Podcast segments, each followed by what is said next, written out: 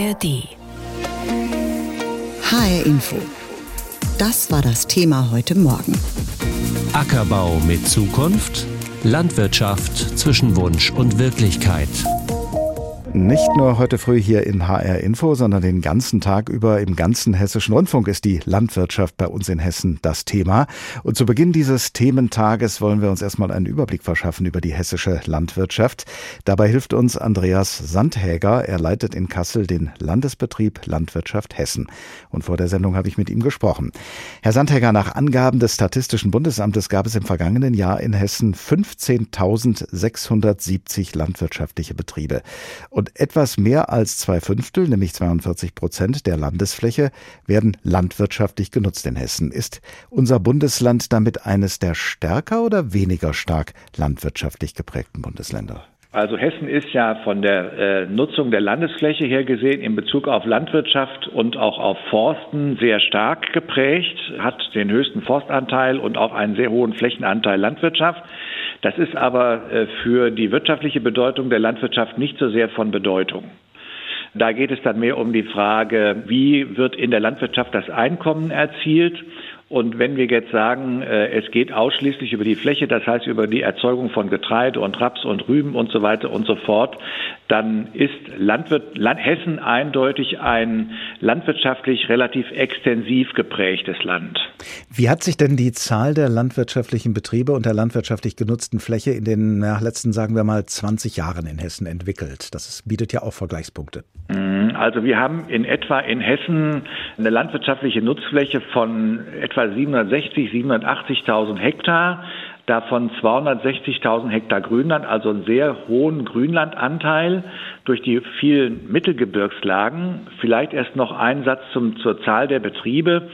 Vor etwa 30 Jahren, als ich in der Agrarverwaltung angefangen habe, da waren wir in Hessen so bei 32.000, 35.000 Betrieben und jetzt eben bei den 15.000.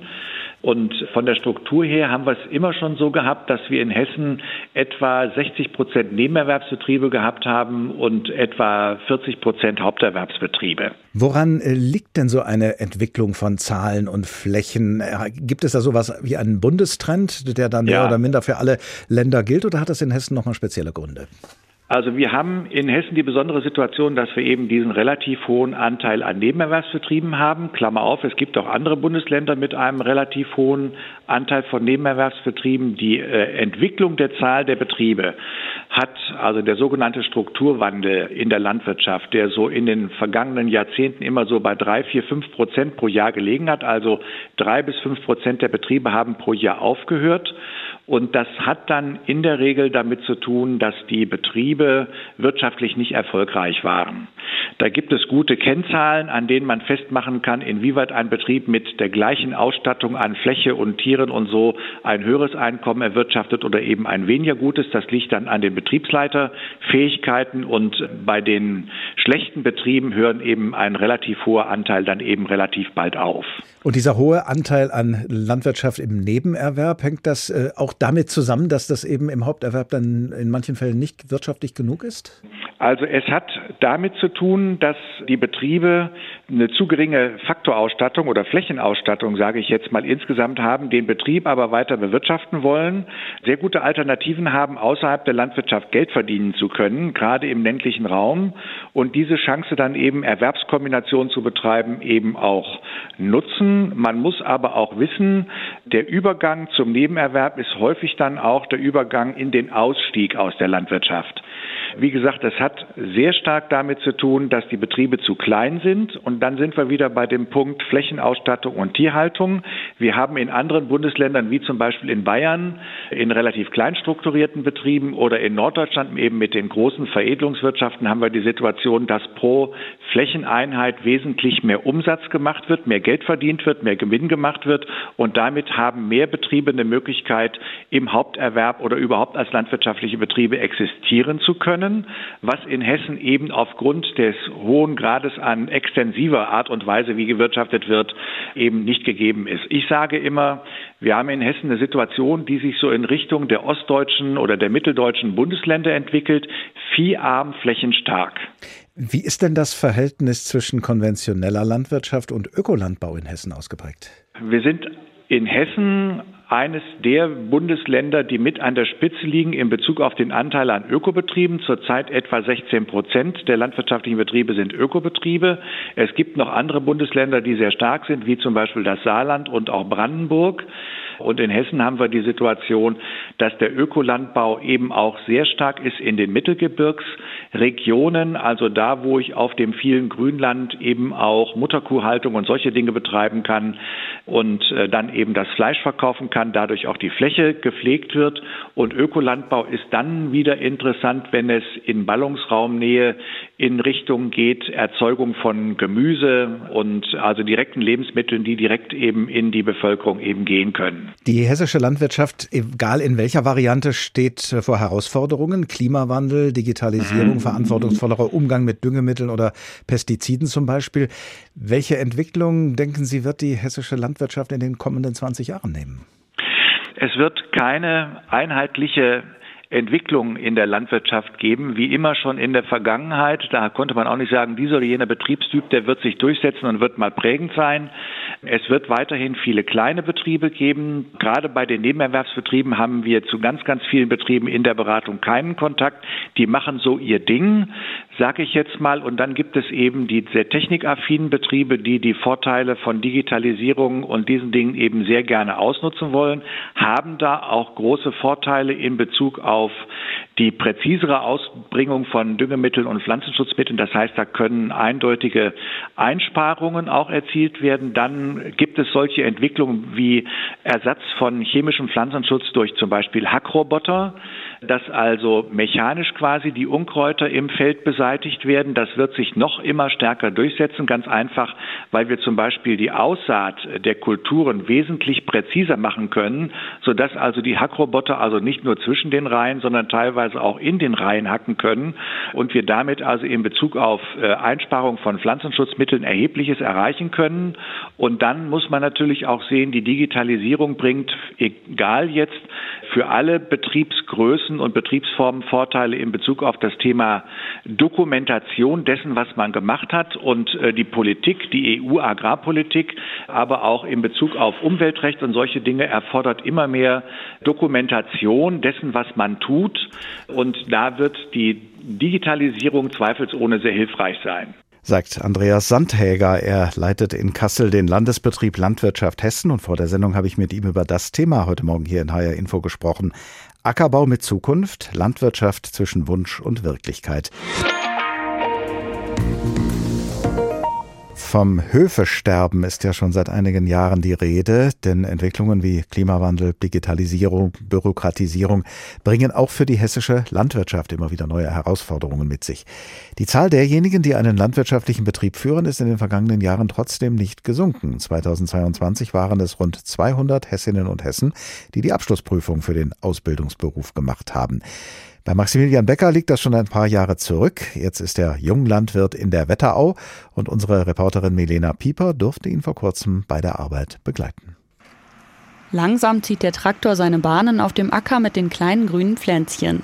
Wir sind in Lich in der Wetterau. Hier auf dem Feld wurde im vergangenen Sommer Raps geerntet.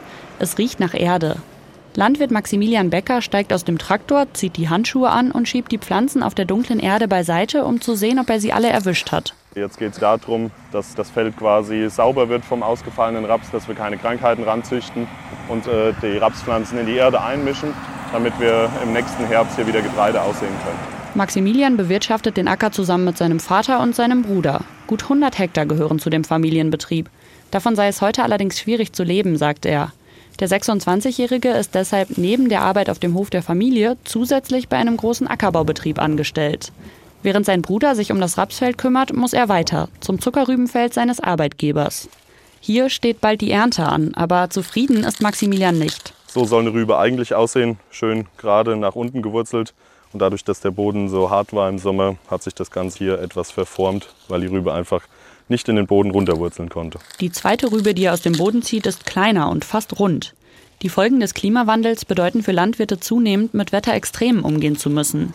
Ein paar Autominuten weiter beim Getreidesilo ist nicht die Trockenheit, sondern der zeitweise viele Regen das Problem. Wir haben jetzt hier Weizen und Gerste eingelagert und äh, aufgrund der feuchten Witterungsbedingungen in der Ernte müssen wir jetzt ständig die Qualität im Auge behalten und die Temperatur im Silo kontrollieren, dass da nichts schief geht und wir die Qualität, die wir ernten konnten, halten können. Um die Qualität kontrollieren zu lassen, fahren wir zum Landhandel mit einem großen Messbecher voll mit Weizen. Du kannst keine Fahrzahlprobe machen. Ja. Kurze Zeit später bekommt Maximilian den Anruf mit dem Ergebnis. Hallo? Hi, Elke. Ja. naja, auch nicht so berauschend. Die schlechte Nachricht, zum Backen reicht die Qualität des Weizens nicht aus und das Getreide kann nur noch als Futter verkauft werden. Oft erschwerten politische Vorgaben die Arbeit als Landwirt zusätzlich, sagt Maximilian. Politische Forderungen, die ja größtenteils mittlerweile einfach nur noch an der Praxis vorbeigehen und so gar nicht umsetzbar sind oder nur schwierig umsetzbar sind und für viele Landwirte auch einfach keinen Sinn machen. Den zum Backen benötigten Proteingehalt im Weizen zu steigern, sei nämlich zum Beispiel schwierig, wenn gleichzeitig weniger gedüngt werden soll. Dazu kommen weitere Herausforderungen. Der bürokratische Teil, der ist auch enorm gewachsen. Es ist viel Dokumentation dazu gekommen, auch Dokumentationspflicht. Es gibt Momente, in denen er am liebsten alles hinschmeißen würde. Maximilian wünscht sich, dass Verbraucherinnen und Verbraucher mehr Interesse daran zeigen würden, wo ihre Lebensmittel eigentlich herkommen. Einen anderen Job würde er aber trotz allem niemals machen wollen. Ich denke, nicht nur für mich ist es der schönste Beruf der Welt und in dem Moment, wo man dann im Sommer die Ernte einholt und sieht, was man das ganze Jahr gepflegt und gehütet hat, hat man wieder Spaß daran und nimmt die Herausforderung gerne an. Und die ist in der Landwirtschaft eben jedes Jahr wieder anders. HR Info, das Thema. Diesen Podcast finden Sie auch in der ARD Audiothek. Und das ist nicht nur das Thema heute früh hier bei uns in HR Info, sondern es ist auch das Motto eines ganzen Thementages im Hessischen Rundfunk. Und da geht es nicht nur darum, welche Pflanzensorten künftig angebaut werden oder wie sich die Landwirtschaft im Zuge der Digitalisierung verändert, sondern wir wollen auch einen Blick darauf werfen, welche Anforderungen wir als die Werte Kundschaft an landwirtschaftliche Produkte stellen, wie sich diese Anforderungen in Zukunft verändern dürften und wie dann am Ende unsere Wünsche und Begehrlichkeiten zur landwirtschaftlichen Realität passen. Genau darüber habe ich vor der Sendung mit Dr. Eike Wenzel gesprochen. Er leitet das Institut für Trend- und Zukunftsforschung in Heidelberg. Und ich habe ihn zunächst mal gefragt, ist Landwirtschaft eigentlich ein besonders lohnendes oder ein eher schwieriges Terrain für einen Trend- und Zukunftsforscher wie Sie? Das ist ein interessantes Terrain und ich gebe zu, dass man als Trend- und Zukunftsforscher sagen wir mal, vor 2015 mit dem Thema noch nicht so viel zu tun hatte, aber mittlerweile merken wir, wir sind auf dem Weg in eine sozial-ökologische Transformation in der ganzen Gesellschaft. Das heißt, wir müssen Energiemärkte verändern, wir müssen Mobilitätsmärkte verändern, aber wir müssen auch Lebensmittelmärkte verändern und da ist Landwirtschaft natürlich eine ganz wichtige Grundlage. Welche Entwicklungen beobachten Sie denn bei denen, die landwirtschaftliche Produkte kaufen und verzehren, also mehr oder weniger bei uns allen? Welche Erwartungen haben Leute, die landwirtschaftliche Produkte brauchen an eine moderne und zukunftsfähige Landwirtschaft? Wir haben unglaublich hohe Erwartungen. Es soll das beste Essen sein. Wir wissen mittlerweile, dass Essen, gute Ernährung ganz viel mit unserem Wohlbefinden zu tun hat. Aber das ist ein Problem, was uns seit Jahren begleitet, dass wir hohe Ansprüche haben, aber das am besten alles zu Null Euro Preisen. Lassen sich denn diese Erwartungen vor dem Hintergrund der aktuellen Produktionslage in den Betrieben überhaupt erfüllen? Na, wir haben gesehen, dass durch Ukraine-Krieg, andere Verwerfungen und durch Corona, dass unsere Lieferketten in den letzten Jahren brüchig geworden sind. Das heißt, wir haben festgestellt, wir haben eine Zentralisierung in der Landwirtschaft gehabt. Wir haben eine Versechsfachung der Lebensmittelexporte gehabt. Da haben sich die Bauern gefreut, da haben sich Landwirte gefreut, der Verbraucher nicht so. Und plötzlich stellen wir fest, oh, da entstehen ganz schnell Engpässe. Was sind denn aus Ihrer Sicht die großen zukunftsprägenden Themen für Leute, die Landwirtschaft betreiben? Sie sind ja schließlich Zukunftsforscher. Also für die nächsten Jahre müssen wir davon ausgehen, dass Landwirtschaft nachhaltiger werden muss und das heißt, dass Landwirtschaft auch Teil des Umweltschutzes werden muss. Also in England werden die Landwirte damit bezuschusst oder die Bezuschussung wird damit begründet, dass man sagt, und einen Teil eurer Fläche, die ihr heute noch landwirtschaftlich nutzt, müsst ihr der Natur wieder zurückgeben und dafür zahlen wir euch Prämie. Dann brauchen wir Biolandwirtschaft, weil wir die Böden überbenutzt haben und weil wir die regenerieren müssen, weil die wieder gesunden müssen. In den nächsten Jahren wäre es schön, wenn wir auf 20, 30 Prozent Biofläche tatsächlich kämen, aber auch das ist eine ganz wichtige Entwicklung. Dann müssen wir sehen, dass wir die Pflanzendiversität aufrechterhalten. Und bei alledem habe ich jetzt noch technologische Innovationen noch gar nicht erwähnt. Ja, also, kann, kann, die Landwirtschaft Nutzen ziehen aus der Digitalisierung? Also zunächst mal ja. denkt man sich, das passt überhaupt nicht zusammen, diese naturnahe Landwirtschaft und diese sehr ja. technische Digitalisierung. Wenn man dann mal einen Betrieb besucht, mit Landwirten redet, merkt man, dass die hochtechnisiert sind. Also der Landwirt mit dem iPhone ist seit über zehn Jahren völlig normal und, und auch ganz wichtig. Was wir bedenken müssen, ist, wenn wir, es gibt diesen Begriff Precision Farming, also Präzisionslandwirtschaft. Wenn wir anders motorisiert, automatisiert unsere Felder bestellen, sparen wir enorm viel Energie und Aufwand. Wenn wir effektiver, schneller Produkte von einem Ort zum anderen bringen können. Viele Lebensmittelverluste, über die wir uns immer beklagen, gerade in Drittweltländern, kommen deswegen zustande, weil die schlicht und einfach nicht vernünftig transportiert werden können. Da gehen wir noch einen Schritt weiter und überlegen uns, angesichts des Klimawandels brauchen wir ja auch so klimaresiliente Pflanzen, also die dieser Hitze widerstehen können. Und da ist zum Beispiel CRISPR CRISPR-Cas, also Gentechnologie, machen wir auch schon, wollen auch, also wenn wir mit Landwirten sprechen, habe das vor ein paar Monaten gerade sehr intensiv gemacht mit großen Landwirten, bei denen steht das alles auf der Agenda. Das ist nicht nur beim Zukunftsforscher so. Aber wir wissen auch noch nicht hundertprozentig, ob wirklich CRISPR-Cas wirklich in den nächsten Jahren diese neuen Pflanzen hervorbringt. Die Theorie und die Theorie auch so aus der Forschung ist positiv, aber belegt ist es im Moment noch nicht. Jetzt haben ja. wir über die Realität in der Landwirtschaft und wir haben über die Wünsche von uns, die wir konsumieren, gesprochen. Wie bekommen wir nun beides zusammen?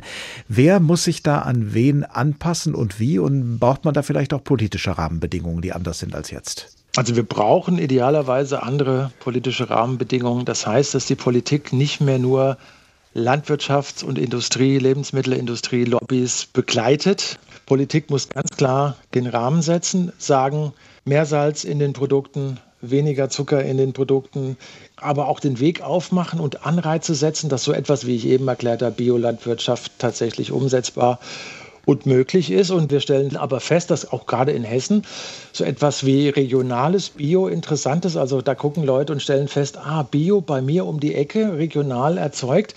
Mensch, das ist doch genau das, was ich will. Und deswegen gibt es Sonderprogramme auch gerade in Hessen, die diese regionale Biolandwirtschaft im Moment ein bisschen nach vorne treiben. Also die Produzenten müssen sich den Bedürfnissen anpassen.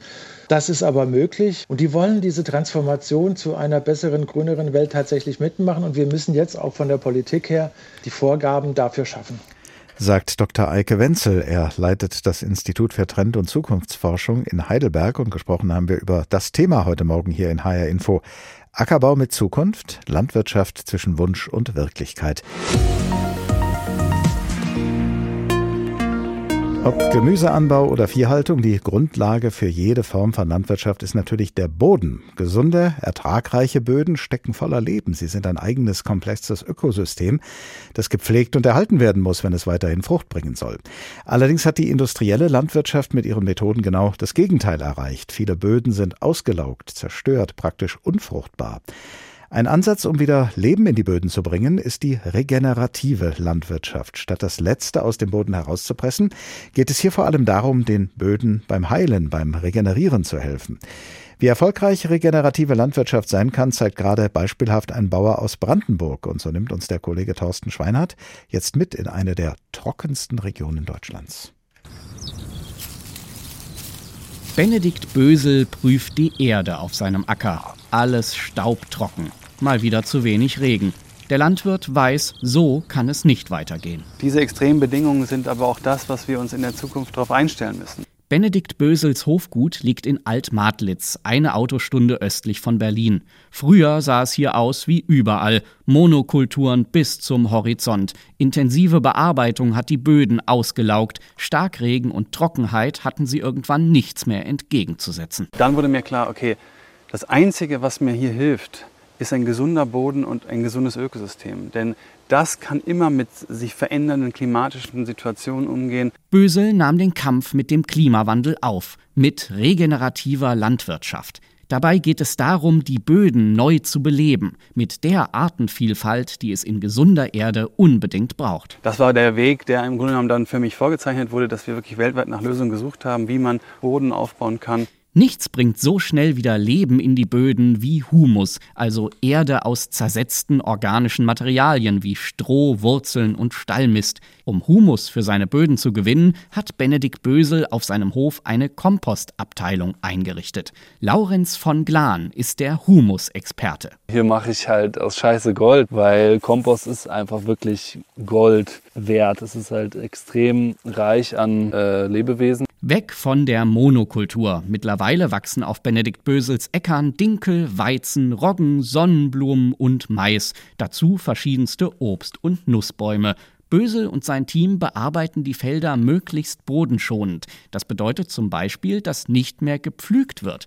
Möglich wird das, weil die Äcker nicht wie in der konventionellen Landwirtschaft längere Zeit brach liegen, sondern durchs ganze Jahr bepflanzt sind. Der Boden möchte nicht freiliegen, der möchte geschützt sein durch Pflanzen, möglichst diverse Pflanzen und aktiven Wurzeln im Bodenraum. Wissenschaftlich geprüft wurde der Nutzen der regenerativen Landwirtschaft in einer Studie der Boston Consulting Group und des NABU. Einer der Autoren ist Benjamin Subay. Die landwirtschaftlichen Betriebe profitieren äh, insbesondere finanziell von der Umstellung durch den Entfall der Bodenbearbeitung. Also Pflügen ist ein sehr arbeitsintensiver Vorgang, erfordert viel Diesel, Traktorstunden, Arbeitszeit. Wenn der entfällt, ist das eine direkte Kostenersparnis. Trotzdem haben sich noch nicht viele Landwirte umgestellt.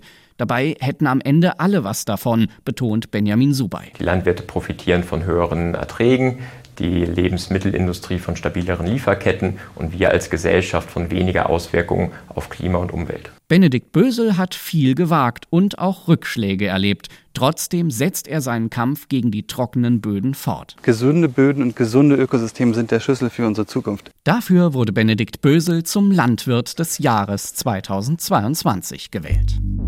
Diesen Podcast finden Sie auch in der ARD Audiothek.